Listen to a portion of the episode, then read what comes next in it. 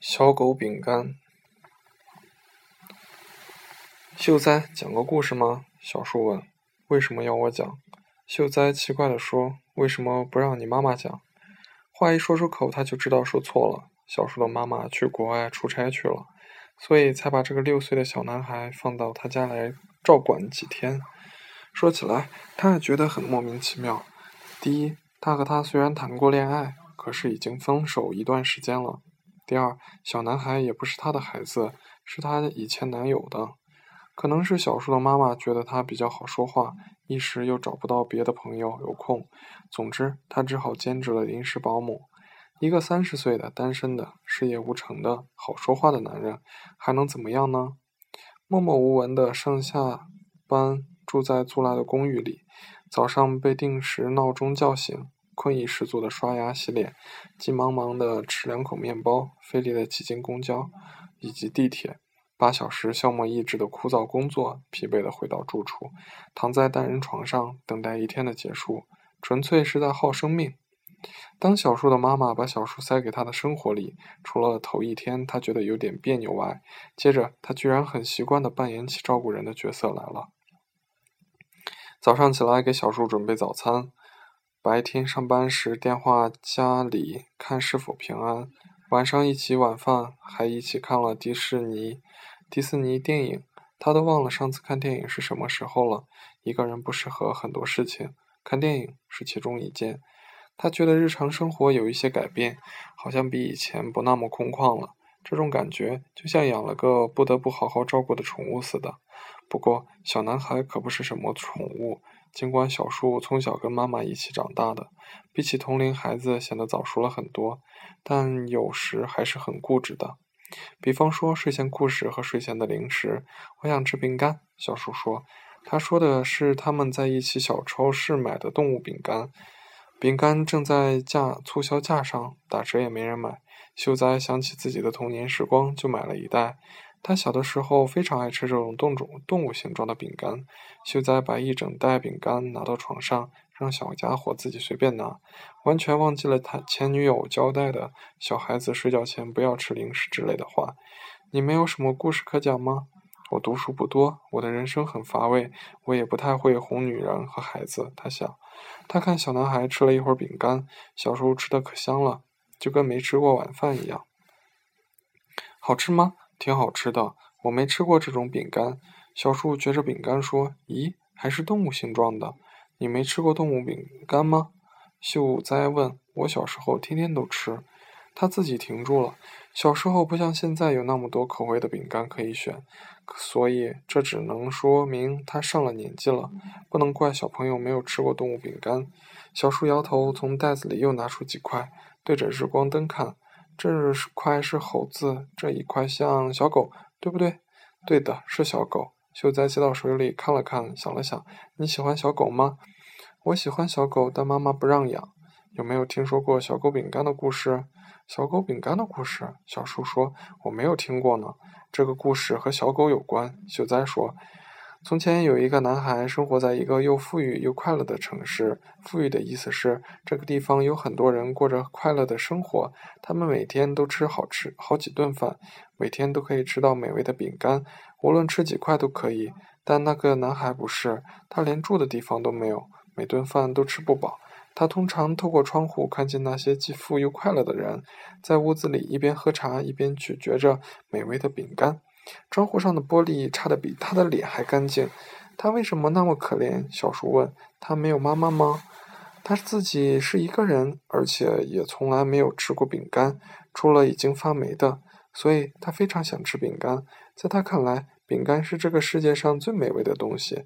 有时他做梦，梦见饼干的香味，那种带着甜味的淀粉，混合了糖、巧克力、果仁的味道。烘烤的热乎乎的，吃下一块就会幸福的不得了。饼干没有这么好吃呀，小树说。他可能就是从来没吃过，所以才觉得特别好吃吧？可能是的。一个从来没有吃过饼干的男孩，一定觉得饼干是世界上最好吃的东西。不过相比起来，他也没有什么没有没有那么惨了，因为他有一条小狗。小狗不是什么名贵的品种，就是那种没人要的杂种小狗。弯耳朵，黄色的卷毛，身上脏兮兮的。很小的时候被人丢到街上，快饿死了。反正被男孩看见了，发现了。男孩没有嫌弃小狗脏，还把自己吃的分给了小狗一半，救活了它。小狗从此跟着男孩了，白天一起散步，晚上也在一个地方睡觉。他们互相是对方唯一的伙伴和朋友。啊，有小狗真好，我也想抱着小狗睡觉。男孩每天现在是男孩和小狗了。他们每天都在街上，透过玻璃窗户看着点心店里那些被人愉快又幸福地吃着饼干。有一天，男孩和小狗在街上散步，遇见了同样在街上散步的一个女孩。他们在点心店的橱窗外相遇了。那个女孩也没有吃过饼干，而且孤身一人，没有小狗。好可爱的小狗啊！她说。她忍不住抱起了小狗。小狗舔了舔她的脸颊。“这是你的狗吗？”她说。“我最喜欢小狗了。”我最喜欢小狗了，小树说。它看起来很普通，却又感觉很好看。它的头发很黑，就像黑夜的颜色。眼睛很大，大的能装下一个眩晕的世界。他们在一起玩了很久，然后分开，挥手告别。女孩看着男孩，男孩看着女孩的身影，意识到自己有了世界上第三件无比喜欢的事物，除了饼干和小狗以外。他喜欢他抱着小狗微笑的样子，他喜欢他在身边的时候。不过夜晚来临了，新年就要到了。幸福的人们会在第新年吃到第一块香甜、干脆的热饼干，而他和小狗没有，他们拥有的别的东西。据说在新年来临的时候，如果你有许愿，如果你的愿望足够真诚，你的愿望就可以实现，就跟小像流星许愿一样，就像。就跟像流星许愿一样，当街道上最后一盏街灯都熄灭了，星空中暗最暗淡的星星都亮了起来。当午夜的钟声快要响起的时候，当世界上只有他和小狗还醒着的时候。许愿的时刻就到了，男孩还在考虑自己应该许什么愿。曾经，他希望尝到世界上每一种口味的饼干，但在今天之后，他发现自己希望再次看见那个女孩。这个愿望超过了其他所有的愿望。而小狗徘徊在男孩脚边的小狗，他抬起头仰望自己唯一的朋友。他们在一起这么久了，他当然知道，也明白男孩最希望得到什么——饼干。他想，如果能够完成你的心愿，让你吃到最可口的饼干，就算把我变成饼干也没有关系，因为我是你的小狗。于是他轻轻地叫了一声，带着骄傲和眷恋。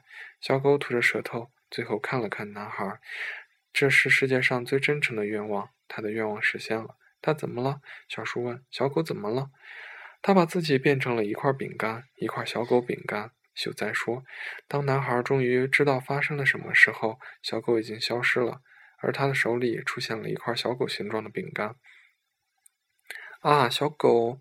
男孩过了一会儿才明白，小狗为了完成他的梦想，变成了一块饼干。饼干完全就是小狗的造型，从垂耳朵到翘尾巴，连吐着的舌头笑都可以看清。现在他有了饼干了。可他却只能拿着它，希望它再次变成活生生的脏兮兮的小狗。就在他捧着饼干，不知道如何是好的时候，发现那个女孩再次出现了，就像从梦境里一直走到他的面前。咦，你怎么还在这里？他问。你手里捧着的是什么？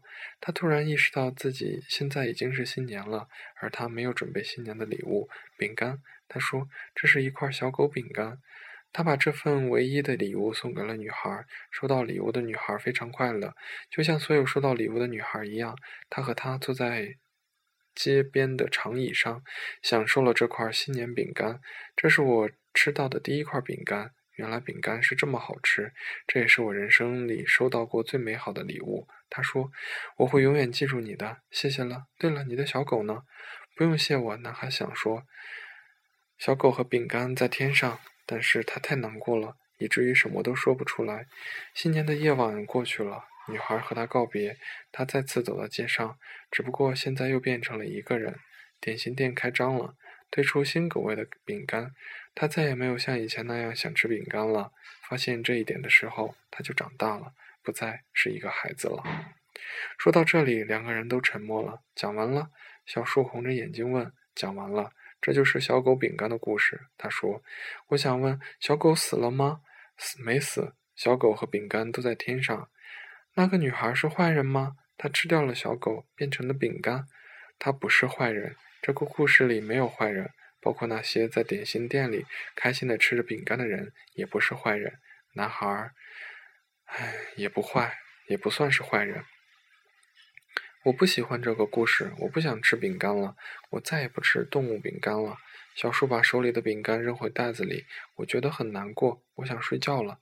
你不要难过，其实这个故事里每个人都获得了幸福，每个人都很开心。你看，小狗完成了心愿，变成了男孩。为了男孩变成了饼干，他一定很开心。男孩曾经有小狗陪伴在一起生活，他还遇见了喜欢的女孩，而且送了他最珍贵的礼物。女孩得到了一直都想吃的饼干，可是小狗没了。对不起，我不太会讲故事。秀哉沉默了一会儿，说：“你睡吧，我帮你关灯。”小树缩进了被子，露着脑袋在外面看着秀哉。秀哉，我妈妈为什么甩了你？可能这就是因为我不太会讲故事吧。他想了想，又说：“大人和小孩不一样，大人要考虑的事情很多。”秀哉，你不是个坏人。小树说：“不早了，你睡吧，晚安。”看，看着小男孩，有一瞬间，他想起了许多过去的事情，很多以为忘掉的事情。他忘记了自己小时候有多么爱吃饼干，有多么想养一条小狗。有多么想和他一起牵着小狗散步，有多么想和他在一起，可能会有个孩子，在睡前给他和孩子说故事。那时多么年轻啊，感觉一切肯定会变成真的，人生不可能会有失败，而三十岁这个绝望的年龄永远不会到来。他摸了摸男孩的脑门儿，关掉台灯，站起来走出房间，带上了门。